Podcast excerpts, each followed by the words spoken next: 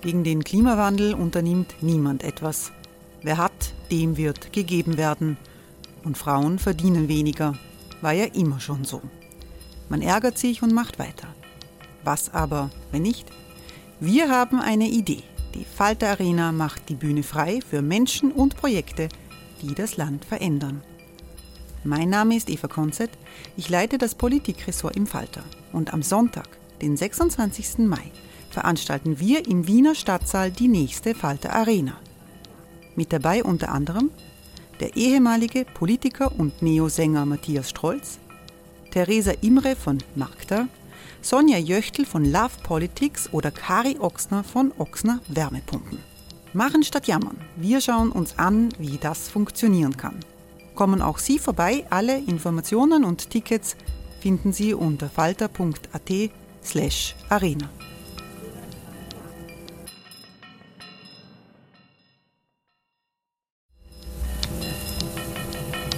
Falter-Podcasts werden durch Werbung unterstützt. Das hilft bei der Finanzierung unseres journalistischen Angebots. Hereinspaziert durch unser Burgtor. Ob Burgherr, Ritterin, Stallbursche oder Gauklerin. Die Burg Liechtenstein in Maria Enzersdorf bei Wien lädt zu Erkundungen ein und weckt bei Groß und Klein die Abenteuerlust. Erbaut im Jahr 1130 ist die Burg bis heute zu 60 Prozent im Originalzustand erhalten. Waffenkammer, Turmzimmer und Ritterstube. Die Stammburg der Fürstenfamilie von und zu Liechtenstein bietet Einblicke in das Leben im Mittelalter. Besuchen Sie uns jetzt in der Erlebniswelt Burg Liechtenstein. Jeden Sonntag mit eigener Kinderführung. www.burglichtenstein.eu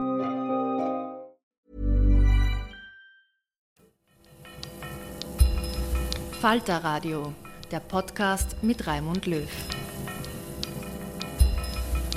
Sehr herzlich willkommen, meine Damen und Herren, im Falter Radio. Wie unsere Städte sich entwickeln, das bestimmt unser Leben. Aber Stadtplanung, das ist ein diffiziler Job. Es geht um Plätze und um Straßen, um den Verkehr und die Begrünung. Uli Simmer ist die wichtigste Stadtplanerin Wiens. Die sozialdemokratische Politikerin ist seit 16 Jahren im Geschäft. Sie war für Umwelt in Wien zuständig, bevor sie das Planungsressort übernommen hat. Die Falter-Journalistinnen Birgit Wittstock und Mike Nowotny verfolgen seit Jahren die Kontroversen der Wiener Kommunalpolitik. Beim folgenden Gespräch geht es um die von Uli Simmer gewünschte neue Markthalle am Naschmarkt. Markthalle gibt es in Wien ja noch keine. Sie bereichert eine Stadt, argumentiert die Politikerin. So ganz überzeugt scheint sie von der Idee einer Seilbahn über Wien, die von den Neos favorisiert wird, dagegen nicht zu sein. Es geht um neue Autostraßen und Fahrradwege. Nicht jeder kann mit dem Rad fahren, sagt Zimmer. Sie tritt gleichzeitig auf Gaspedal und Bremse. Geben Sie sich Stadtplanung pur in diesem Interview aus der Falterwerkstatt, das Mike Nowotny und Birgit Windstock mit Stadträtin Uli Simmer geführt haben. Frau Simmer, Sie sind jetzt Stadträtin seit 2004 und jetzt in der rot-pinken Fortschrittskoalition für Innovation, Stadtplanung und Mobilität zuständig. Äh, wie ist es nach 16 Jahren? Muss man sich da ganz neu einarbeiten in mhm. die neue Rolle oder weiß man nach 16 Jahren schon, wie alles läuft in der Stadt und in der Stadtregierung? Na, also das wäre, glaube ich, überheblich zu sagen, dass man schon alles weiß. Nein, es war eine sehr intensive Einarbeitungsphase, die auch noch nicht Ende ist. Also ich lerne jeden Tag Neues. Aber Gott sei Dank bin ich nicht aus der Übung gekommen, weil ich habe ja die letzten fünf Jahre auch neu die Stadtwerke zum Beispiel äh, dazu bekommen. Also ich habe ja immer neue Sachen dazu gekriegt, was dann ein, ein, ein permanenter Fortbildungsprozess ist und das ist jetzt auch im neuen Ressort so. Ich glaube, der Vorteil ist halt, dass man die Mechanismen in der Stadt ein bisschen besser kennt und weiß, wenn man eine bestimmte Sache will, was man tun muss, dass man dann dorthin kommt. Ja, das war in meinen ersten Jahren nicht so. Da habe ich viel leere Kilometer gemacht, weil ich es nicht richtig angegangen bin. Ja. Ähm, seit der Pandemie nutzen die Leute ja den öffentlichen Raum verstärkt und auch anders als sonst. Was lernen Sie als Planungsstadträtin daraus für die Zukunft der Stadt? Das hat mich schon in meinem alten Ressort natürlich auch beschäftigt, weil die Grünräume und so wesentlich ähm, einfach mehr gefragt waren als, als davor. Also das, was ich jetzt unmittelbar mache, ist generell äh, zu schauen, dass der öffentliche Raum in vielen Bereichen sozusagen begrünter ist, dass es bessere Aufenthaltsqualitäten gibt, dass man eben wo sitzen kann, dass es Schatten gibt, dass es Kühlung gibt. Das wird sich so ein bisschen wie ein roter Faden auch durch unser Gespräch heute beziehen, weil das ist sozusagen ein großes Mantra für das, für das Planungsressort und, und auch für den Verkehrsbereich. Ja. Also das wäre sozusagen für mich die, die Hauptlektion. Du musst einfach mehr Bereiche schaffen, wo, wo sozusagen, wo man sich schöner auf, aufhalten kann.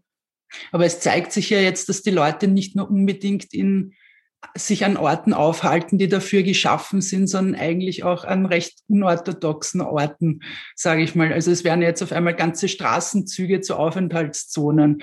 Was bedeutet das für Sie? Haben Sie da jetzt irgendwelche konkreten Pläne, wie man die? Ich, ich weiß nicht, das, das deckt jetzt mit meiner Wahrnehmung nicht ganz. So, ich wohne zum Beispiel gleich neben der Hasner Straße, ja, und mhm. das war ja letzten Sommer so eine coole Straße. Ich habe dort nie wen gesehen, ja. Also die Leute wollen, wenn sie dann Zeit haben, dann doch die gehen halt doch dann lieber in den Park oder fahren auf die Donauinsel oder gehen ins Bad oder, oder was auch immer. Ja. Also ich glaube, du musst, wenn dann schon wirklich eine höhere Qualität anbieten, weil die Wienerinnen und Wiener einfach auch gewohnt sind, dass man öffentlichen Plätzen, also dass das dann schon was Schönes irgendwie sein muss und es nicht ausreicht, dass du halt jetzt ein, ein paar Möbel nur hinstellst. War so mein subjektiver Eindruck. Ja. Wo wir halt wirklich viel los haben, ist auf der Donauinsel, Alte Donau und natürlich der Donaukanal. Ja. Das sind so die klassischen Hotspots. Aber da mhm. erzähle ich nichts Neues jetzt, glaube ich. Wir werden nachher beim Thema Verkehr noch natürlich mhm. auf das Thema, auf alles, was im Stadtraum und in den Stadträumen passiert, kommen. Mhm. Jetzt äh, zum Anfang müssen wir natürlich noch die klassische Frage stellen. Ähm, nach, äh, Sie sind ja äh, eine der visuell medial präsentesten äh, Stadträtinnen, könnte man sagen. Und dass es schon seit längerem die, wir, die Beobachtungsschiene Ulissima Holding Things gibt, ist ja, glaube ich, auch unter Ihnen durchgedrungen. Ähm, wissen Sie eigentlich, an wie vielen Stellen Ihr Konterfei in der Stadt Wien hängt? Und gibt es jetzt andere in der neuen Rolle als ihrer jetzigen, in dem jetzigen Ressort andere Dinge, die Sie in die Kamera halten als vorher? also Ulissima Holding Things gibt es ja schon länger. Ähm, ich habe mich eigentlich immer fast geschmeichelt gefühlt dadurch. Ich weiß, es war so ein bisschen als Veräppelung gedacht, aber ich, ich, ich finde das eigentlich ganz lustig und ähm, ich kriege jetzt auch oft schon die Anforderung bei Medienterminen, dass ich was halten soll, aus genau diesem Grund. Und, und ja, es sind andere Dinge. Also heute habe ich eine Radfahrtafel gehalten, zum Beispiel heute Vormittag. Ja. War vorher noch nicht so ein Programm, also das hat sich schon ein bisschen geändert. Ja. Sie haben sich ja in Ihrem alten Ressort einen Namen als quasi äh, Aufräumerin von Missständen gemacht. Ich nenne da jetzt ein paar Stichworte, zum Beispiel das Sackerl äh, fürs Gackerl, das Spielautomatenverbot, das Essverbot in der U-Bahn, dann die gewonnenen Prozesse gegen die Pächter bei der Copacabana, Kobenzel, Donaukanal.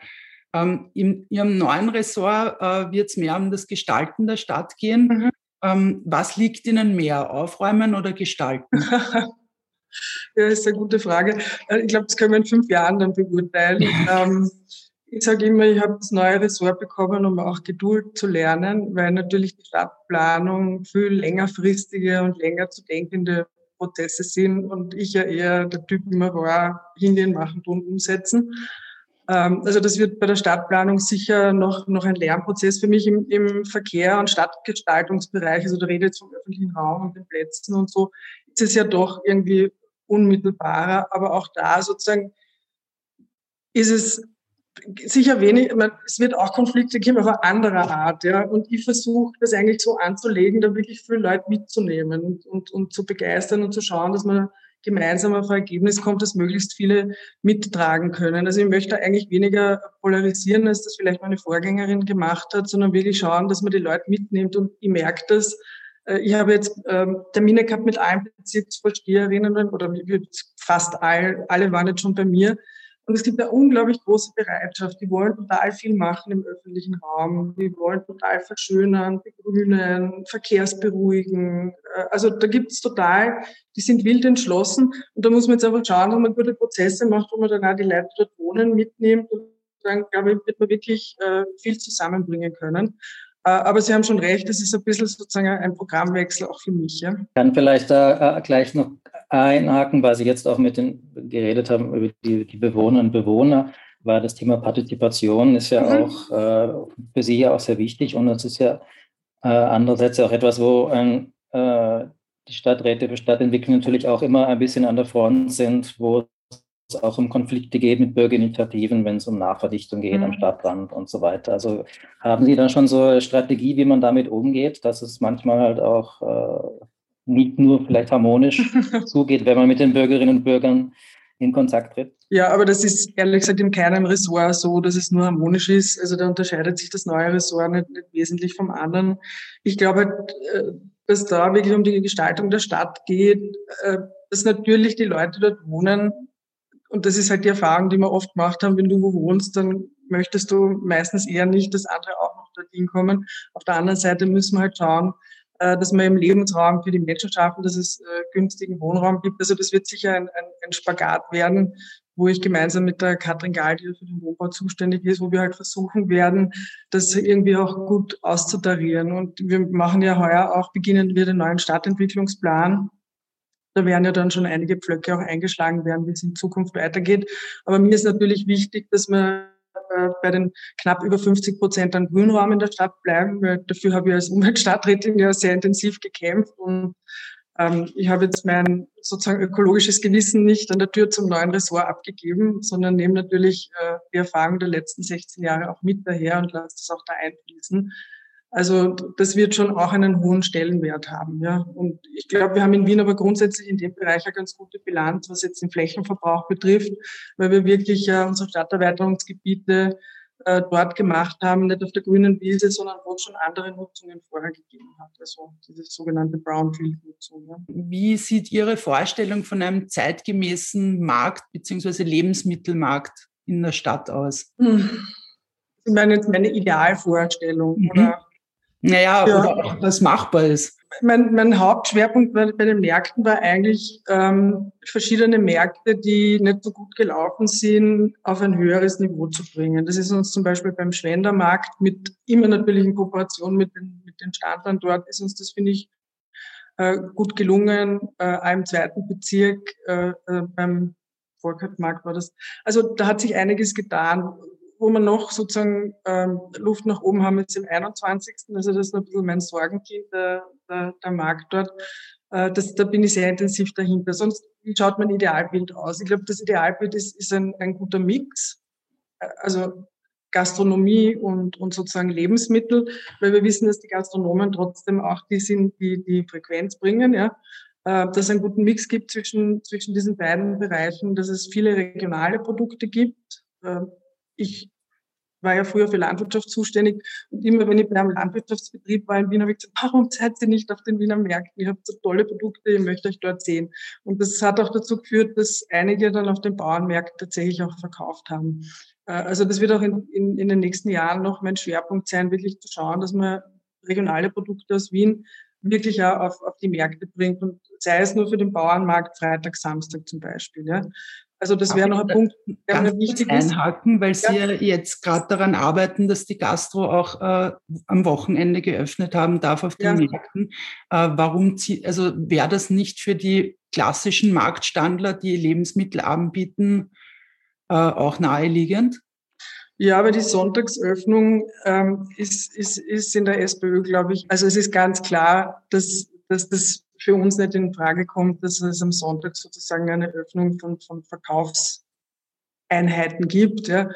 Und das wäre dann natürlich sozusagen ein, ein gewisser Door-Opener in diesem Verstehe. Bereich. Dem Grund kommt das nicht in Frage. Ja.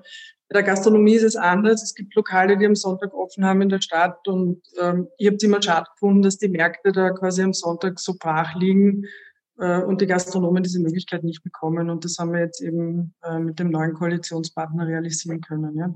Es gibt ja auch die, die Idee für die oder den Plan für die Markthalle am Naschmarkt, äh, wo ja auch ja. unter anderem Gastronomie angesiedelt werden soll. Dann gibt es jetzt auch die neu vergebenen Lokale am Donaukanal und jetzt, äh, akut äh, auch die Pläne für den temporären Scheingarten, eventuell im Stadtpark. Das sind natürlich schon auch immer die, die Fragen, wie äh, konsumorientiert und konsumfrei ist der öffentliche Raum. Und man könnte sich ja vielleicht auch jetzt aus sozialdemokratischer Sicht auch fragen, wie, äh, wie sozial gerecht sind solche Räume, wenn sie so vom Konsum dominiert mhm. sind? Kann sich der Arbeiter aus Favoriten und Simmering jetzt das leisten? Dort also wir machen, genau dieses, wir machen uns genau über dieses Thema wirklich viel Gedanken, aber ich würde die Frage wirklich, die Antwort sind drei Teile Schachteln, weil das für mich drei unterschiedliche Dinge sind. Ja.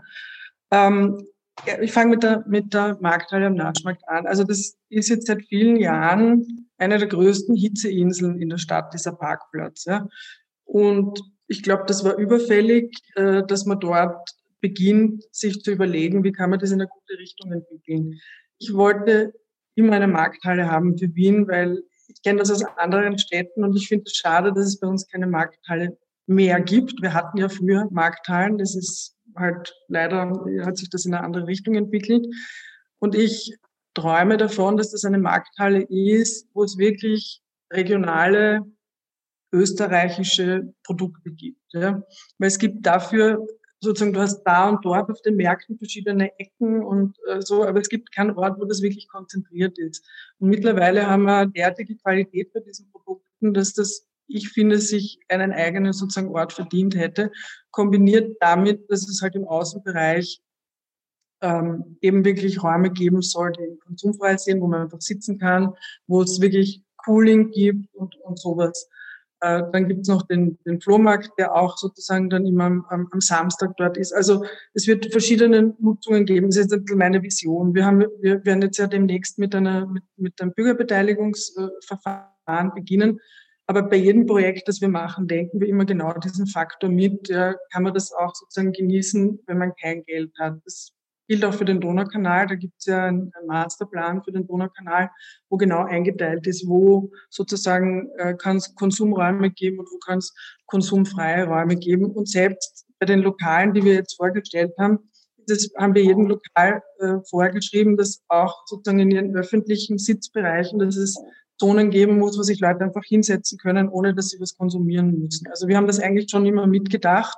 Und ich glaube, äh, es ist ein ganz guter Mix geworden. Wir haben ja da ein Vergabeverfahren gemacht, also eine Interessentensuche mit einer Jury, die das dann ausgesucht hat. Und ich bin eigentlich mit dem Ergebnis wirklich sehr zufrieden, war eine Kooperation äh, äh, mit dem Herrn Staatssekretär, weil der Bund ja auch eine Zuständigkeit hat für den Donaukanal. Und ich finde, die Vielfältigkeit und der Mix der Lokale ist gut geworden. Es wird eine Radlwerkstatt geben. Und wie gesagt, es gibt überall Bereiche, wo die Leute sitzen können in den Lokalen und selbstverständlich viele, viele Bereiche außerhalb der Lokale. Ja. So, drittes war der Startpark und das ist einfach nicht mein, meine Veranstaltung und die Parks kehren wir an immer. Also ich kann gern was dazu sagen, aber es ist ähm, sozusagen eigentlich not my business. Ja. Es hängt natürlich immer alles zusammen und ja. alles. Man kann natürlich sagen, alles, was irgendwo im öffentlichen Raum landet, landet irgendwie bei Ihnen auch, zumindest im, im programmatisch. Ja. Mhm. Ich, ich glaube, also ich kann gerne was dazu sagen, wenn Sie das, ich möchte nur nicht meine Kollegen noch angewiesen sein. Ich glaube, das ist einfach der Ausnahmesituation Corona geschuldet. Ansonsten hätte es, glaube ich, nie so Entwicklung gegeben, dass in Parks und in anderen öffentlichen Räumen da so Schanigärten temporär aufgesperrt werden können. Aber es ist jetzt sowieso derzeit alles in Schwebe, weil niemand weiß, wie lange wird dieser Lockdown noch dauern und, und was kommt dann danach. Ja. Also echte Planungssicherheit gibt es zurzeit ja in dem Bereich leider nicht. Ja. Beim Naschmarkt haben Sie gesagt, ähm, das ist eine Hitzeinsel. Und wäre es dann nicht naheliegend gewesen, dass einfach mal gerade dort in so einem stark verbauten Gebiet äh, einen Freiraum zu lassen oder zu schaffen und den zu begrünen, anstatt dann erst recht das wieder zu verbauen. Und beim Donaukanal frage ich mich, selbst wenn in, den, in diesen äh, Gastroeinheiten die Möglichkeit bestehen soll, sich äh, ohne was zu konsumieren hinzusetzen, ist das ja nicht besonders niederschwellig, weil wer, also ich, ich stelle mir vor, da hat man schon eine gewisse Hemmung, sich dann hinzusetzen, weil man, weil man das einfach als lokal wahrnimmt. Zum Ersten, ja. Das wäre vielleicht auch eine Möglichkeit gewesen. Aber ich meine, der Parkplatz ist groß genug, dass man sozusagen eine, eine Freifläche und Begrünung unterbringt äh, und eine offene Markthalle, wo man dann auch nochmal zum Beispiel das Dach begrünt. Ja. Ich glaube halt, dass es keinen Sinn hat, eine Markthalle irgendwo hinzustellen, sozusagen auf die grüne Wiese, wo du dann kein Publikum hast. Ja, ich weiß das von vielen anderen Dingen. Es dauert dann Jahre, um nicht zu sagen Jahrzehnte, bis sich dann sowas sozusagen eingespielt hat, dass es genug Frequenz hat, dass dann auch tatsächlich Kundinnen und Kunden hinkommen. Deswegen hat sich das aus meiner Sicht angeboten, da die Halle zu verbinden mit einer schönen, mit, mit, äh, mit einer schönen Platzgestaltung. Wir haben das ja noch in der letzten Legislaturperiode äh, präsentiert, äh, damals noch mit einem anderen Koalitionspartner und die waren auch damals ja übrigens dafür und haben das auch äh, begrüßt, diese Halle. Ähm, das hat sich jetzt scheinbar irgendwie geändert. Zum Donaukanal. Ich habe das nur als Beispiel sozusagen gebracht, dass wir uns das schon noch überlegt haben. Es ist bei dem einen Lokal, wenn ich das richtig im Kopf habe, ist auch so, dass es da so wie eine Dachterrasse gibt, die so eine Aussichtsterrasse ist, wo man sich auch aufhalten kann. Aber wenn man das nicht will, dann gibt es auch ganz viele Bereiche im Donaukanal, wo nichts ist. Also wir sind ja jetzt fertig. Es, es kommen jetzt eigentlich auch keine zusätzlichen Lokale mehr. Das heißt, es gibt auch viele Freiflächen, wo nichts ist, wo man sich einfach aufhalten kann. Würde aber jetzt bei dieser Bürgerbeteiligung herauskommen, dass diese Naschmarkthalle abgelehnt würde oder das Projekt. Wie würden Sie dann darauf reagieren? Also ehrlich gesagt, wir gehen in die Bürgerbeteiligung jetzt schon hinein mit gewissen Vorgaben. Ja. Mhm. Und eine Vorgabe wird halt sein, dass, dass wir dort gerne eine Halle äh, errichten möchten, weil ich glaube, dass das ein guter Platz ist, weil ich glaube, es tut auch dem Nachschmarkt gut. Ja. Der Nachschmarkt hat äh, jetzt auch gerade unter Corona sehr gelitten, weil der Nachschmarkt sehr auf Touristinnen und Touristen ausgerichtet war. Ähm, und ich hoffe, dass dass es jetzt ein bisschen eine Reorientierung gibt und deswegen glaube ich, dass es auch dort gut tun würde, da noch einmal äh, ein bisschen sozusagen noch eine andere und sehr gute heimische regionale Qualität mit so einer Halle hinzubringen. Ja. Und ich, jeder, der in anderen Städten war, wird sich sowas schon angeschaut haben und sehen, dass das wirklich sehr, sehr gut funktionieren kann. Und ich glaube, wir haben dort den Platz, wir haben genug Platz, das auch äh, zu begrünen. Das ist mir schon auch wichtig. Ähm, also ich, ich finde eigentlich, dass es eine ideale Kombination ist. Ja finde schade, dass da eine Partei dagegen Stimmung macht. Man kann vielleicht von dem Thema kurz überleiten, da die geplante Halle ja auch ein, ein Nahverhältnis zur Architektur hat, also zwischen den Otto-Wagner-Bauten. Ähm, und das Thema Architektur ist jetzt natürlich auch in Ihr Ressort fällt. Und es gab ja damals vor fünf Jahren äh, nach dem Falter-Interview ja gewisse Missstimmungen äh, beim Thema Wettbewerben, wo sich die Architektenkammer nicht sehr erfreut gezeigt hat über Äußerungen von ihm. Jetzt sind sozusagen die Architekten ein bisschen mehr in ihr Blickfeld geraten, auch wenn es, was Sie schon erwähnt haben, der Stadtentwicklungsplan, der 2035 mhm. jetzt ansteht. Also haben Sie vor, jetzt in irgendeiner Form auf die Architektenschaft zuzugehen oder da den Kontakt zu suchen? Das, das, das haben wir damals schon erledigt. Also das ist alles Schnee von gestern. Es hat damals ein Treffen gegeben, man hat sich ausgesprochen, und ich habe seit damals ja schon viele Wettbewerbe gemacht. Äh, zum Beispiel für die, für die ganze Gestaltung der Copacabana gab es einen großen europaweiten Wettbewerb.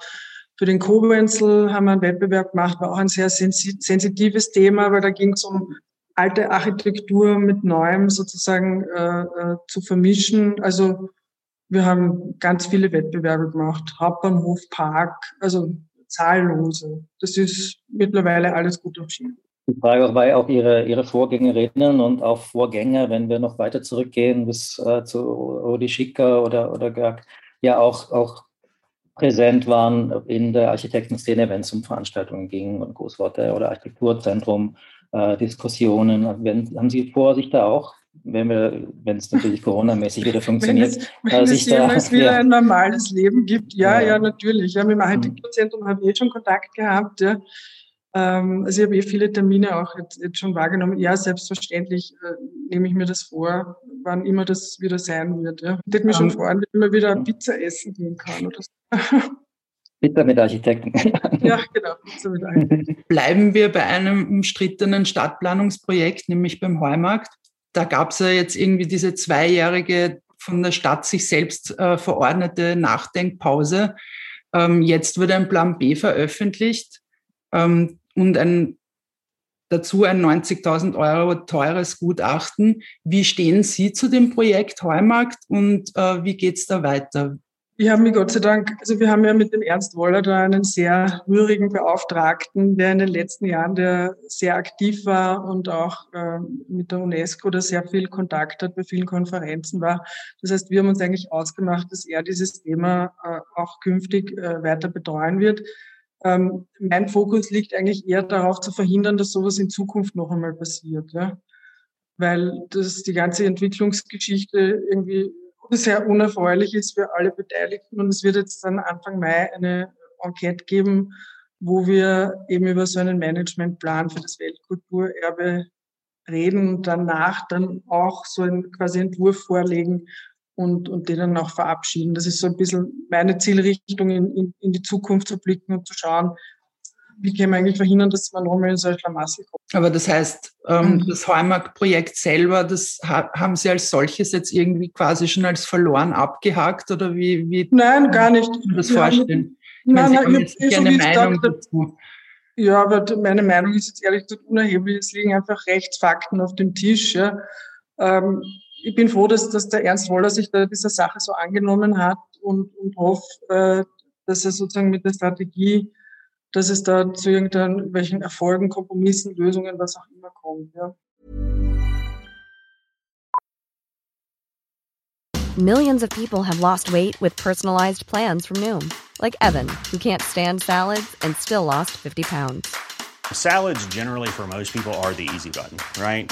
For me, that wasn't an option. I never really was a salad guy. That's just not who I am. But Noom worked for me.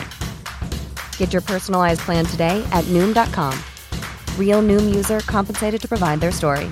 In four weeks, the typical Noom user can expect to lose one to two pounds per week. Individual results may vary. Und wenn dieser Plan B jetzt äh, von dieser, äh, bei der nächsten Tagung von der UNESCO im Juli nicht, also nicht angenommen wird, wird cross the bridge when we're there. Ja. Also, aber wie gesagt, es ist sozusagen, wir haben da wirklich eine Arbeitsteilung und ich bin ihm auch sehr dankbar dafür, dass er da jetzt über Jahre mühevoll ist. Ich glaube, hunderte, um nicht zu sagen tausende Gespräche geführt hat. Der ist da wirklich sehr rührig und auch mittlerweile ein ein wirklich anerkannter Experte in diesem Thema. Also so, selbst wenn ich sechs Monate nichts anderes gemacht hätte, die mich, glaube ich, noch nicht so gut auskennen wie er.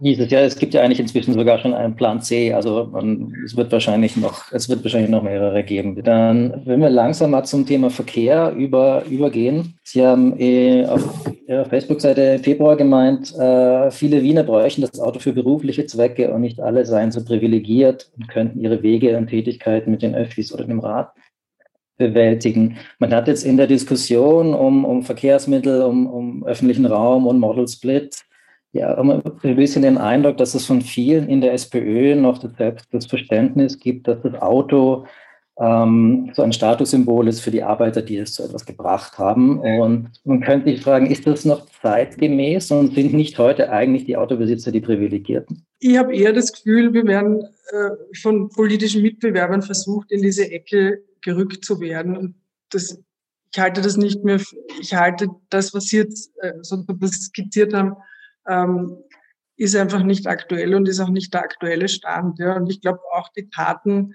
der letzten Jahrzehnte, muss ich fast sagen, sehen ja, dass wir einen großen Schwerpunkt auf den Öffi-Ausbau haben. Und wir haben in Wien einen wirklich guten Modal Split mittlerweile äh, zusammengebracht, auch im Vergleich mit vielen äh, europäischen Städten, im Vergleich mit vielen deutschen Städten, weil wir einfach sehr viele Menschen haben, die eben die Öffis nutzen, sehr viele Fußgänger haben. Also ich glaube, dass wir in dem Bereich eigentlich sehr gut aufgestellt sind. Immer die Modelsplitze mal angeschaut von ein paar Städten. Wien ist da auch, was sozusagen den Autofahreranteil betrifft, eigentlich ähm, relativ niedrig. Wobei es gab äh, ja, schon 2014 ja das Ziel vom, vom Wiener Umweltausschuss, den Model Split bis 2025 auf den Autoanteil auf 20 Prozent zu reduzieren. Geht sich das noch aus? Da sind wir ja schon noch ein gutes Stück weg davon, oder? Ja, das, das ist, ist ambitioniert. Das ist generell bei Model Split Veränderungen herbeizuführen offensichtlich ein sehr äh, langwieriger Prozess. Das, das haben wir jetzt in den letzten Jahren gesehen bei den ganzen Radfahrbemühungen. Äh, das, was jetzt sozusagen alles durcheinandergewirbelt hat, war eben die Pandemie, also etwas sehr Disruptives. Das hat dann dazu geführt, dass sich das Mobilitätsverhalten der Leute geändert hat. Ähm, ich habe mich gefreut darüber, dass nicht alle zum Auto gegriffen haben, sondern dass es in andere Bereiche verschoben hat. Ähm, aber ich glaube, was dann jetzt am Ende wirklich rauskommt im Modersbild, das werden wir sehen, wenn, wenn die Pandemie dann vorbei ist, ob das nachhaltige Änderungen waren oder äh, ob sich das dann wieder einpendelt auf dem, auf dem Niveau, den es vorher war. Also die Öffis haben auf jeden Fall Fahrgäste äh, verloren. Ja für mich ist aber schon klar, auch weil ich ja fünf Jahre für die Wiener Linien zuständig war, äh, dass die Bevorzugung, Beschleunigung des öffentlichen Verkehrs also steht ganz oben auf meiner Liste und ist auch sozusagen für mich eine wichtige Handlungsmaxime jetzt als Verkehrsstadträtin. Bleiben wir da kurz beim, bei der Verteilung des öffentlichen Raums. Und zwar, ähm, die Autos nehmen ja zwei Drittel des öffentlichen Raums ein und nur etwa ein Drittel aller Wege wird aber mit dem Auto zurückgelegt, also weniger als ein Drittel eigentlich. 23 Stunden des Tages stehen aber die Autos quasi im öffentlichen Raum. Ähm, ist diese Aufteilung sozial gerecht? Also ich merke nur in den Gesprächen, die ich jetzt geführt habe mit den Bezirksvorstehern, dass es generell fast in der Stadt so ein bisschen ein, ein Wertewandel ist, der im Gange ist. Ja? Und dass auch in den Bezirken total der Wunsch da ist, ähm, mehr Platz zu haben, eben für schöne Aufenthaltsqualitäten, für Begrünung, für Kühlung, für Bereiche, wo man sitzen kann, für Radwege, äh, äh, also für andere Nutzungen als eigentlich die, die wir bisher irgendwie klassisch hatten. Und da ist ein Umdenken im Gange, das glaube ich, einfach auch eine Reflexion dessen ist, dass in der Bevölkerung da ein Umdenken im Gange ist. Ja. Und da wird in den nächsten Jahren, glaube ich, viel passieren, auch an Veränderungen. Es kommt jeden Tag irgendwer zu mir mit, mit Projektwünschen für diese Straße, für jene Straße.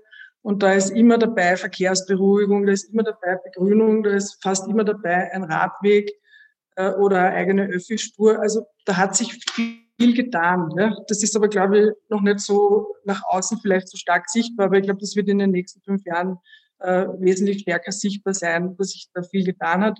Man merkt es auf der anderen Seite schon, dass wir in Wien jetzt schon seit einigen Jahren, ich glaube drei oder vier Jahren, mehr äh, Öffi-Kartenbesitzer, also Jahreskartenbesitzer haben, als wir Autobesitzer haben und die, die Schiene geht noch weiter auseinander.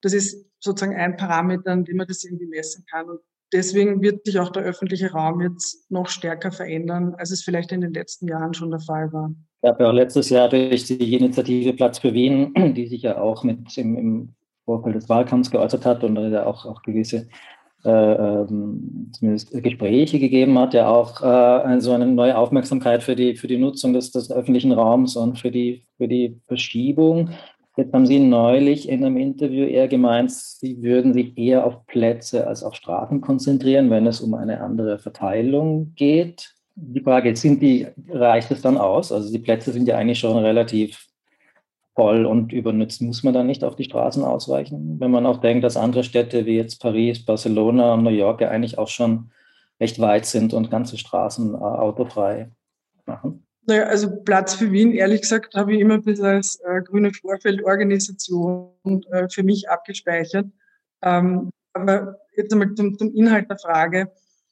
Ich glaube, dass gerade auf den Straßen sehr viel passieren wird. Also ich möchte auf den, ich möchte auf den Plätzen einiges machen, weil ich finde, zum Beispiel den Schwarzenbergplatz oder den Bratwurststern, wie sie jetzt sind, ähm, nicht sehr gelungen, auch nicht mehr sehr zeitgemäß. Und ich glaube, da gibt es einen großen Bedarf, die so zu gestalten, dass es wirklich für die Bewohnerinnen und Bewohner besser wird und dass man die ja irgendwie nutzen will. Ich glaube, beim Praterstern mit der Umgestaltung wird uns gelingen, mit all den Maßnahmen, die wir dort im Vorfeld schon gemacht haben, den Platz wirklich auf, eine höhere, auf ein höheres Niveau von einem Angstplatz weg zu einem schönen Aufenthaltsplatz äh, zu, zu, bringen. Aber wir haben gerade zum Beispiel die Dahlia-Straße neu präsentiert. Ja wo es zum Beispiel 100 neue Bäume geben wird, wo viel äh, öffentlicher Raum den quasi den Fußgängerinnen zurückgegeben wird. Es wird breite Gehsteige geben mit fünf oder sechs Meter Breite. Es wird viele Bereiche geben mit Wasser. Es wird Bäume geben. Also da geht es ja genau um das, dass man auch den Straßenraum sozusagen ein bisschen zurückgewinnt für, für die Nutzung. Oder die Zollergasse. Das war vorher haben dort viele Autos geparkt. Jetzt wird es wirklich so wie eine kleine Platzsituation, wo man dann sitzen kann, äh, wo es Schanigärten gibt, aber auch konsumfreie Bereiche, wo es große Bäume geben wird mit Schatten, äh, weil das dort auch ein bisschen Mangelware ist. Also ist ja schon im Gang genau in, in diese Richtung. Und ich glaube, dass wir da in Wien eigentlich ganz gut dastehen und in den nächsten Jahren noch viele solcher Projekte kommen werden. Weil wir haben einfach immer einen relativ langen Vorlauf. Ich sehe da auf meinem T-Shirt schon viel, was in den nächsten Jahren kommen wird oder im nächsten Jahr kommen wird. Und das geht alles genau in diese Richtung. Das ist das, was ich vorher gemeint habe. Das hat auch sozusagen in den Köpfen der Bewohnerinnen und Bewohner der Stadt hat sich viel getan. Bei den Bezirksvorsteherinnen und Bezirksvorstehern hat sich viel getan. Also es ist kein Bezirk, der nicht mit einem Verkehrsberuhigung, Begrünungsprojekt nicht nur bei mir gewesen wäre.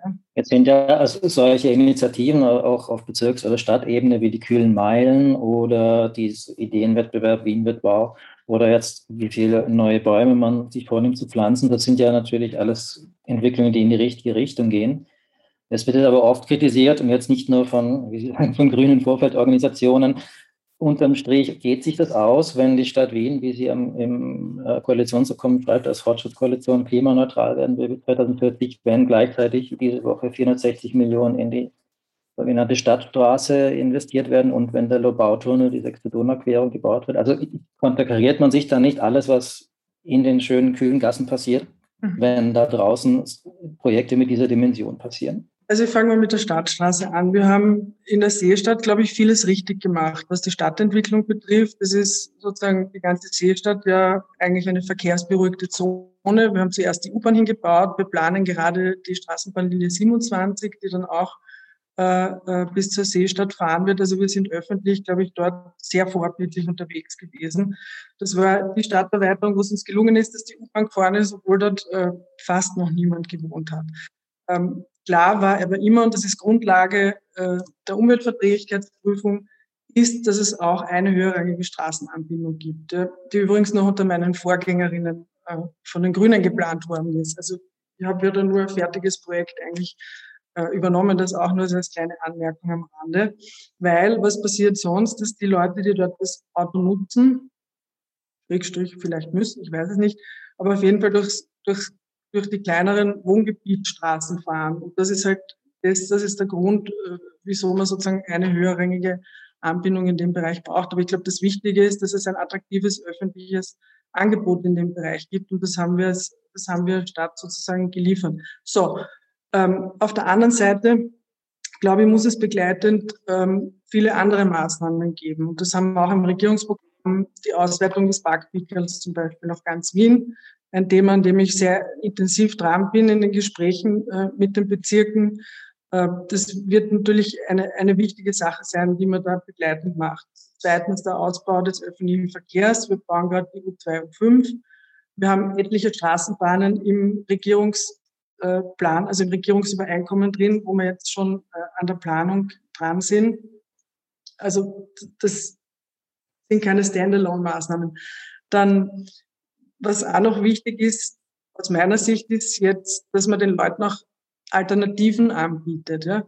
Wir haben gemeinsam mit den Wiener Linien, mit Wien Mobil eine sehr gute Verkehrsplattform und wir haben uns vorgenommen, bis äh, 2025 100 Wien Mobilpunkte in Wien zu errichten. Das sind Punkte, wo man sich dann so Sharing-Angebote äh, buchen kann. Das heißt, du fährst mit der U-Bahn nach Haus, nimmst dir die Wien Mobil-App und sagst, du hättest dort gern dann ein Roller, der auf dich wartet, ein Fahrrad, ein Taxi, ein Auto.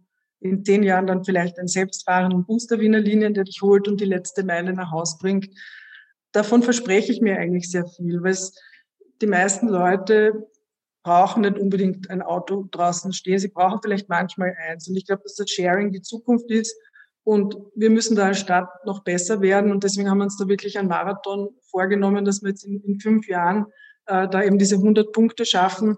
Parallel dazu arbeiten wir in der Stadt auch noch an einer Sharing-Strategie, die aber verzahnt ist mit der der Wiener Linien und die, wo das ganze Sharing-Angebot über eine einzige Plattform, nämlich Winmobil, dann abgerufen werden soll, äh, dass man eben Alternativangebote auch äh, dann quasi auf der Tagesordnung hat und abrufen kann. Und ich glaube, mit diesen ganzen Paketen und ja, den grenzüberschreitenden Straßenbahnen, weil die Pendlerinnen und Pendler natürlich ein Riesenthema für uns sind, weil das sind jetzt mittlerweile fast, glaube ich, 250.000 äh, Pendler, die jeden Tag nach Wien kommen. Äh, die kommen leider zu zwei Drittel mit dem Auto. Das heißt, auch da wird eben Parkraumbewirtschaftung und Grenz, grenzüberschreitende Straßenbahnen ein wichtiges Thema sein. Das habe ich schon in meinem letzten Ressort sozusagen begonnen. Und da sind wir jetzt intensiv äh, in der Planung. Die Planungsgemeinschaft Ost wird jetzt da demnächst hoffentlich konkrete sozusagen Pläne vorlegen. Und das wäre mal wirklich ein Meilenstein aus meiner Sicht, wenn wir da äh, Projekte über die Rampe bringen. Ich wollte jetzt noch kurz, das, äh, kurz nur die, äh, die Großprojekte nicht ganz aus den Augen. Also das, das sind natürlich auch alles gute Richtungen, weil es natürlich auch die, die Veränderungen in unserem Mobilitätsverhalten oder die mhm. neuen Möglichkeiten mitnehmen von Carsharing oder die Vernetzung.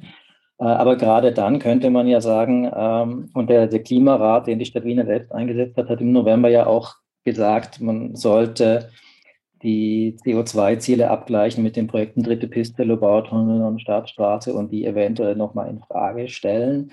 Und natürlich mit, mit sowas wie, wie der neuen Umfragenstraße zieht man natürlich ja auch noch mehr Autos an, auch noch ins, ins Umfeld und kriegt dann womöglich noch neue Gewerbegebiete in Groß-Enzersdorf. Also es hat ja dann alles noch weitere Folgen, die eigentlich diese ganzen guten Sachen, die Sie gerade genannt haben, hier vielleicht auch wieder gefährden, oder? Zu Nordostumfragen jetzt nicht böse, aber da kann ich nichts sagen, es ist ein Projekt äh, der Aspinag. Ich meine, das jetzt eh schon seit, ähm, ich glaube, seit ich Umweltstadt in Wien mhm. hat, das, hat das irgendwie begonnen. Ähm, ich warte jetzt einmal ab, bis, bis sich das sozusagen weiter durch die Instanzen äh, äh, bewegt. Ja. Aber da würde ich bitten, einfach die, die Zustände dazu zu befragen. Ich bin in dem Fall nicht ich. Aber die SPÖ hat ja den Lobautunnel bislang immer äh, sehr befürwortet. Aus dem einfachen Grund, dass der ganze Schwerverkehr und überhaupt Verkehr mitten durch die Stadt geht über die Tangente. Das war äh, der Hintergrund dahinter. Äh, aber jetzt schauen wir mal, wie sich dieses Projekt jetzt mal weiterentwickelt. Weil Sie vorher auch das Parkpickel angesprochen mhm. haben in seiner Wichtigkeit auch. Es sind jetzt ausgerechnet auch zwei SPÖ-regierte Bezirke, Floridsdorf und Donaustadt, die noch kein Parkpickel haben, die mhm. auch im vergangenen Jahr, also wo die Bezirksvorsteher im vergangenen Jahr als ihre Vorgängerin, die Birgit Hebern, die flächendeckende Parkraumbewirtschaftung einführen wollte, es gelinde ausgedrückt, äh, das sehr kritisiert haben haben sich da die mächtigen Flächenbezirke durchgesetzt? Wie wollen Sie da äh, umgehen? Haben Sie oder haben Sie da schon äh, einen Plan, wie man die an Bord holt? Ja, ich habe einen Plan, aber den kann ich jetzt leider nicht verraten. Sonst wird er nicht funktionieren. Ähm, aber ich setze generell mit den Bezirken auf Kooperation statt auf Konfrontation. Ich glaube, reden hilft und ich bin sehr zuversichtlich, äh, dass wir in Gesprächen da Lösungen finden werden. Aber ich bin gerade mittendrin, also ich kann einfach nur nicht sagen. Äh, aber klar ist, es gibt dieses Ziel im Regierungsübereinkommen, das ist mit 2022 äh, im Regierungsübereinkommen äh, festgeschrieben und ich werde mich sehr bemühen, dass wir auf dieses Datum hinarbeiten. Aber gerade eingedenk der drohenden Klimakrise ähm, müsste es da nicht viel radikalere und auch unbequemere Maßnahmen geben in Sachen Autoverkehr?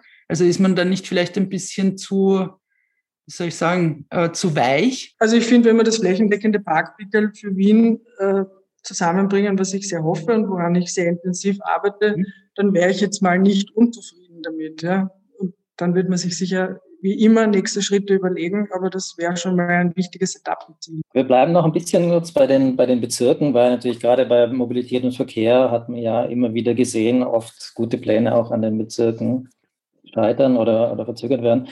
Also wir haben es auch betont, dass Sie ein gutes Verhältnis haben. Jetzt sind aber schon äh, jetzt seit Ihrem Amtsantritt diverse Projekte wie die Praterstraße, Rheinpressdorfer Straße oder das Grätzl und den neuen IKEA on hold oder werden noch, wo die ja. eigentlich schon recht weit waren und zum Teil ja auch, gerade 15 Bezirke ja auch sozusagen entgegen des SPÖ-Bezirksvorstehers. Also ja. man hat den Eindruck, Sie treten da sehr nein, auf die nein, Bremse. Nein, nein, nein, das, na, na, das stimmt wirklich nicht. Also, dem muss ich vehement widersprechen. Ja. Erstens einmal haben wir wirklich viele Projekte äh, auf den Weg gebracht. Wir haben den Praterstern noch einmal überarbeitet und wirklich massiv mehr begrünt. Wir haben die Galierstraße auf den Weg gebracht, wir haben den neuen Markt überarbeitet, wir haben die Zollergasse auf den Weg gebracht. Habe ich irgendwas vergessen? Okay, na, habe nichts vergessen. So, also ich habe wirklich geschaut, dass wir möglichst viele Projekte mal äh, losschicken. Ähm, der 15. Bezirk ist aus meiner Sicht ein gutes Projekt, aber da gab es noch keine Detailplanung. Ich habe jetzt mal sofort die Detailplanung beauftragt, weil ohne Detailplanung keine Umsetzung. Ähm, ehrlich gesagt, ich weiß auch nicht, wie es zu dem Missverständnis gekommen ist. Ich, hab, ich finde dieses Projekt großartig und ist genau das, was ich möchte, nämlich betonierte Plätze im dicht verbauten Gebiet sozusagen aufreißen, Asphalt aufreißen und begrünen. Also ich finde es ein großartiges Projekt und wird, sobald der IKEA mit seiner Baustelleneinrichtung von dort weg ist, das wird im Herbst hoffentlich der Fall sein, im Spätherbst. Und wir hoffentlich die Detailplanung bis dahin schon haben. Also wir werden das so schnell wie möglich in Angriff nehmen. Ja? So, ähm, die Rheinbrechtsdorfer Straße ist ein bisschen eine andere Geschichte, weil da war das Bürgerbeteiligungsverfahren aus dem Jahr 2014, da hat es begonnen. Ja. Warum das sieben Jahre nicht umgesetzt worden ist, ja, das ist mir ein Rätsel. Ich weiß es nicht. Ich kann nur sagen, ich habe jetzt äh, einmal Pläne vorgefunden, die mir insofern nicht gefallen haben, weil die einfach viel zu wenig begrünt sind. Und wir geben dort wirklich viel Geld aus für ein Projekt, wo uns die Bürger nachher, glaube ich, fragen, ob es uns eigentlich noch gut geht. Ja? Und deswegen habe ich gesagt, wir müssen da jetzt noch mal eine größere Runde drehen. Dieses Projekt ist auch davon ausgegangen, dass wieder beide Fahrspuren benutzt werden, also dass es wieder sozusagen Gegenverkehr gibt. Das verstehe ich auch, weil 2014, wie die das halt besprochen haben, da war halt die Rheinpreisdorfer Straße noch eine Gegenverkehrsstraße. Jetzt ist aber schon so, dass wir zwei Jahre, ich weiß nicht, aber auf jeden Fall schon länger Einbahn haben. Da haben sich viele dran gewöhnt. Und die neue Bezirksvorsteherin hat, finde ich, zu Recht äh, gesagt, sie möchte sich das noch einmal anschauen, ob man nicht noch ein besseres, schöneres Projekt zusammenbringen, wenn die Rheinpreisdorfer Straße eine Einbahnstraße bliebe, wenn man dann einfach mehr Platz hat den wir für die Bürgerinnen und Bürger zur Verfügung stellen können als, als sozusagen Grünraum. Ja? So, und was jetzt daran schlecht sein soll, das muss man wirklich einmal erklären. Aber hat sich das nicht einfach verzögert, weil das ja jetzt alles U-Bahn-Baustelle ist und man es natürlich Nein. erst umsetzen kann, wenn die U-Bahn da ist? Das gilt für den oberen Abschnitt, ja. Hm. Das ist auch jetzt so. Wir können den oberen Abschnitt logischerweise erst machen, wenn die U-Bahn fertig ist. Aber der untere Abschnitt, den hätte man schon längst machen können. Ja? Warum das nicht gemacht worden ist, weiß ich nicht. Aber dass genau diejenigen, die das jetzt nicht zusammengebracht haben, jetzt zu mir sagen, ich verzögere, das finde ich fast ehrlich gesagt hm. äh, schlechter Scherz. Und wie gesagt, wir werden ein besseres Projekt dann am Ende haben, nämlich ein Projekt, wo es mehr Platz im öffentlichen Raum gibt für Begrünung, mehr Platz für Sitzgelegenheiten, mehr Platz für Wasser, als es im jetzigen Projekt vorgesehen ist. Weil da waren ein paar Bäume und sonst war nichts. Ja? Und ich habe gesagt, ich gebe nicht so viel Geld aus für ein Projekt, äh, das, das dann einfach die Mindest, Mindest sozusagen Qualität hat, die ich mir vorstelle. So, äh, kommen zur Praterstraße. Da ist es so, dass auch ein neuer Bezirksvorsteher ist und ich als Stadträtin noch neu bin, wie gesagt, und wir reden da jetzt noch einmal eine Runde drüber, weil auch das ein Projekt ist, das wird einen zweistelligen Millionenbetrag kosten. Also das ist doch sehr äh, sozusagen geldintensiv und wir schauen uns das jetzt einfach gemeinsam noch einmal an. Aber wird bei der Praterstraße, also ist da geplant, eine Fahrspur einzusparen künftig? Oder das kann ich jetzt noch nicht sagen, weil wir schauen uns, schauen uns noch einmal an. Ja. Man wird sehen, wie man das dort, wie man das dort dann am besten löst. Äh, fix ist, dass es einen breiteren, größeren Radweg geben muss, weil das eine sozusagen der Hauptverbindungen äh, ist und das ist sowohl dem Bezirksvorsteher wie auch mir klar, dass das nicht ausreichend ist. Ja. Ähm, kommen wir zur Innenstadt.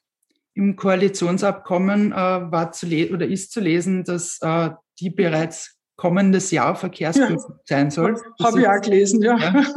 Das ist ambitioniert. Ähm, ja. Ist das jetzt eine Schmalspurversion von Heberns autofreier Innenstadt? Die haben Sie ja als brandgefährliches Versprechen bezeichnet. Also wie und wovon, wie, inwieweit unterscheiden sich diese beiden Ideen? Ich habe einfach die, ich habe irgendwie die tolle Aufgabe, dass ich da die Spaßbremse sein darf, weil die, meine Vorgängerin hat da versprochen, es gibt eine autofreie Innenstadt. Und die kann man halt leider nicht umsetzen, weil es gibt, ich weiß nicht, einige tausend Garagenplätze. Dort fahren halt dann die Nutzer der Garage hin, beziehungsweise die Leute, die dort parken. Das heißt, du hast automatisch mit den Anrainern, mit den Garagennutzern und mit den äh, äh, Lieferanten hast du schon einmal einfach Verkehr in der Innenstadt. Ja? Die Polizei hat aus meiner Sicht sehr nachvollziehbar gesagt, das war eine ganze A4-Seite klein beschrieben mit Ausnahmen. Und die haben gesagt, wie sollen wir das kontrollieren? Wir können das ja nicht nachweisen, ob wer berechtigt in die Innenstadt hineinfährt oder nicht dieses Projekt ist eigentlich hauptsächlich an, an den fehlenden Kontrollmöglichkeiten gescheitert. So, ich darf diese tolle Botschaft jetzt überbringen, nachdem allen irgendwie der Wund wässrig gemacht worden ist. Und ich versuche jetzt halt, äh, eine gute Lösung zu finden. Eine Möglichkeit wäre, dass man das äh, wie in London zum Beispiel mit Kameras macht. Meine erste Idee, das Geht zurzeit nicht, weil das bräuchte eine Änderung der Straßenverkehrsordnung. Das habe ich jetzt mal an die Verkehrsministerin geschrieben. Ich hoffe, dass es da Möglichkeiten gibt, weil da gibt es auch andere Städte in Österreich, die schon Interesse äh, daran hätten. Wird man sehen, ob das was wird. Und ehrlich gesagt habe ich dann gesagt, naja, aber bevor wir jetzt nur eine Studie machen und sonst nichts passiert, möchte ich zumindest parallel dazu schauen, dass man dann konkrete Bereiche im ersten Bezirk auch wirklich verkehrsberuhigen, damit damit auch wirklich ein bisschen was Herzeigbares passiert in, in der Zwischenzeit. Ja. Weil egal sozusagen, welche Lösung es wird, die wird einfach Zeit dauern und wir möchten nicht, dass die Leute das Gefühl haben, na gut, jetzt ist jetzt komplett eingeschlafen, da passiert nichts mehr. Aus diesem Grund haben wir gesagt, wir werden uns jetzt einige Bereiche anschauen, den Michaelerplatz, den Petersplatz, die Postgasse und dann im Zusammenhang mit, mit, dem, mit dem Gebäude in der Riemergasse, wenn das einmal entschieden ist, was dort passiert, dann auch die Riemergasse. Das heißt, dass wir bis nächstes Jahr ist zu erwarten, dass es etappenweise ja, äh, also so Verkehrsberuhigungsinseln geben wird in der Innenstadt. Genau, also es gibt ja schon ein bisschen was mit der Roten Turmstraße, mit mhm. der Herrengasse. Wir haben über 10 Prozent an Fußgängerzonen dort. Wir erweitern die, wir erweitern auf 30 Prozent das Anrainerparken. Also da sind schon einige Maßnahmen gesetzt worden. Ähm, aber man wird sehen, ob es jetzt dann diese Änderungen in der Straßenverkehrsordnung gibt oder nicht. Der Bezirk hat sich von uns gewünscht eine Machbarkeitsstudie, weil im, im ersten Bezirk ist ja schon überfraktionell also mit allen Fraktionen, seit eineinhalb bis zwei Jahren eben ein Prozess zu diesem Thema im Gange gewesen. Und den nehmen wir jetzt eigentlich wieder auf, wo er quasi so ein bisschen je unterbrochen worden ist. Ja. Aber man kann nicht damit rechnen, dass nächstes Jahr irgendwie die große verkehrsberuhigte City äh, stehen Weil, wird. Ich, ich, mir fehlen einfach ein bisschen sozusagen die Instrumente, um, um, hm. um, um das zu verordnen angesichts der schwierigen Situation.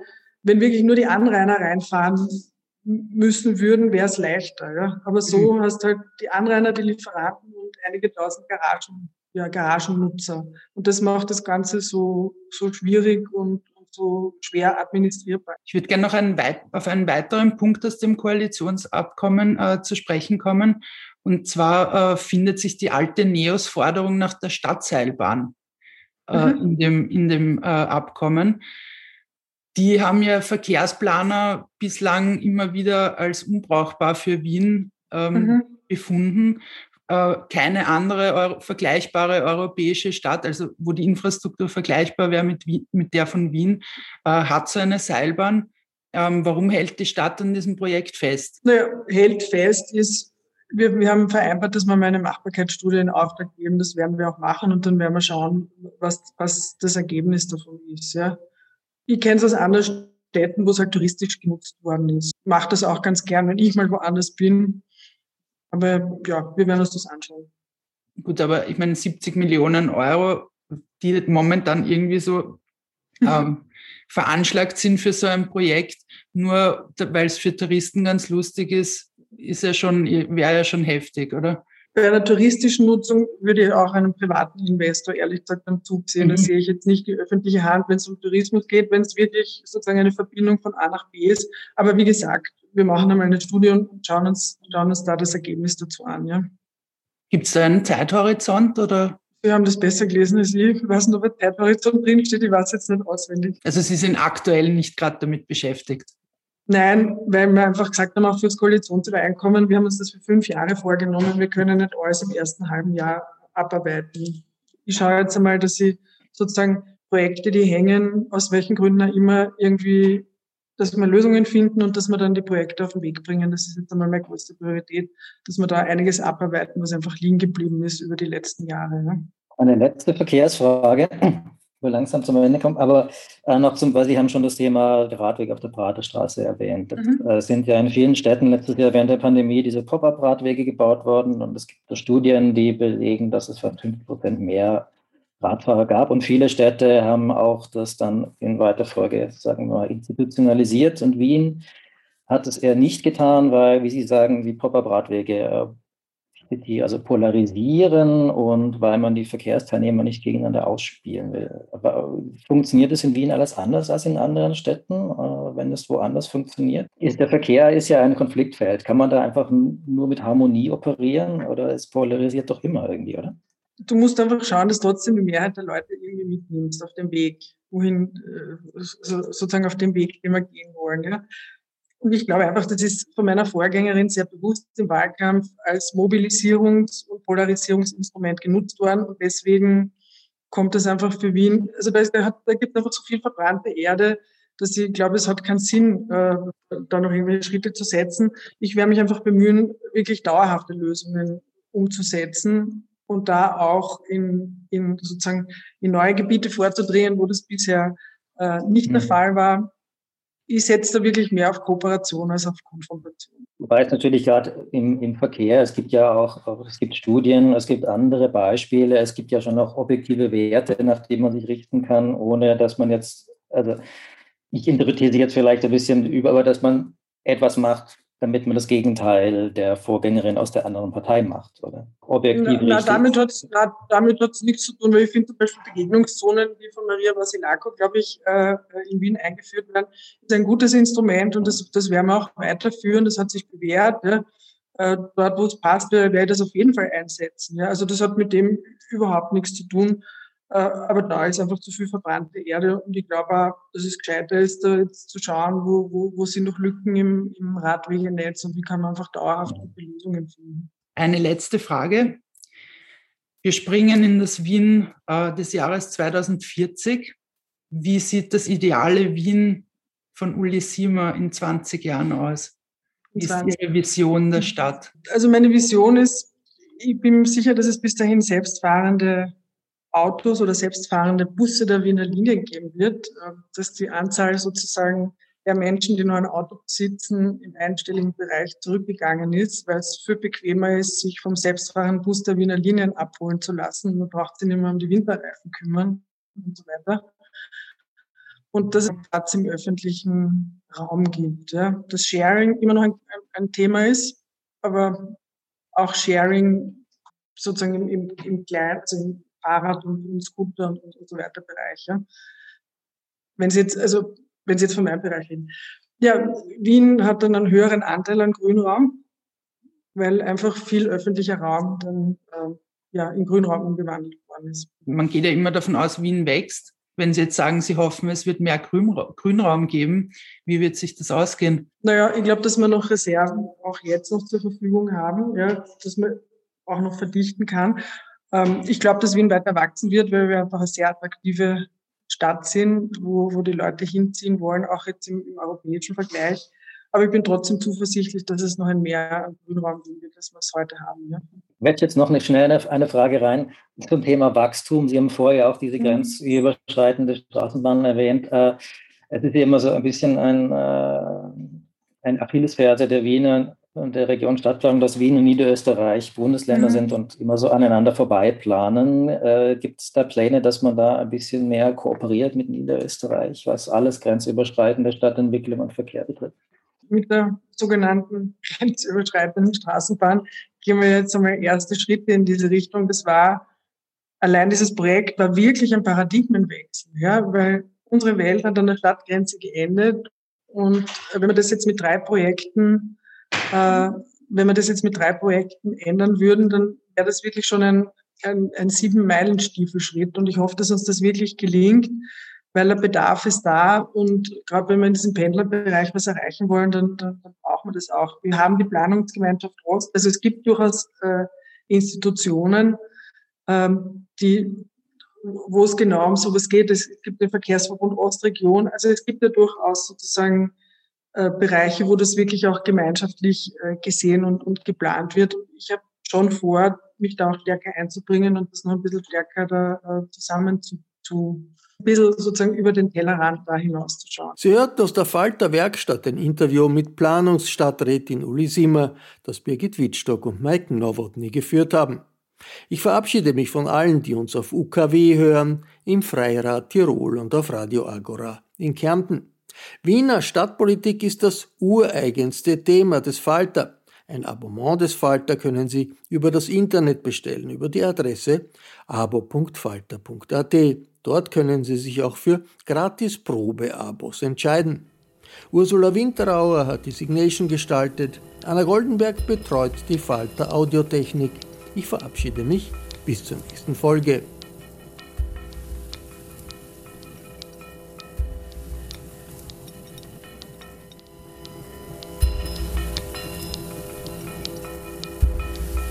Sie hörten das Falterradio, den Podcast mit Raimund Löw.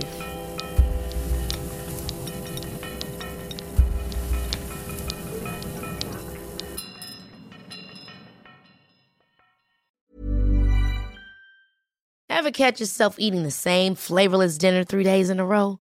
Dreaming of something better? Well, HelloFresh is your guilt-free dream come true, baby. It's me, Kiki Palmer. Let's wake up those taste buds with hot, juicy pecan-crusted chicken or garlic butter shrimp scampi. Mm. Hello Fresh. Stop dreaming of all the delicious possibilities and dig in at HelloFresh.com. Let's get this dinner party started. Hey, it's Paige DeSorbo from Giggly Squad. High quality fashion without the price tag? Say hello to Quince. I'm snagging high end essentials like cozy cashmere sweaters, sleek leather jackets, fine jewelry, and so much more. With Quince being 50 to 80% less than similar brands. And they partner with factories that prioritize safe, ethical, and responsible manufacturing. I love that. Luxury quality within reach. Go to quince.com slash style to get free shipping and 365 day returns on your next order. Quince.com slash style.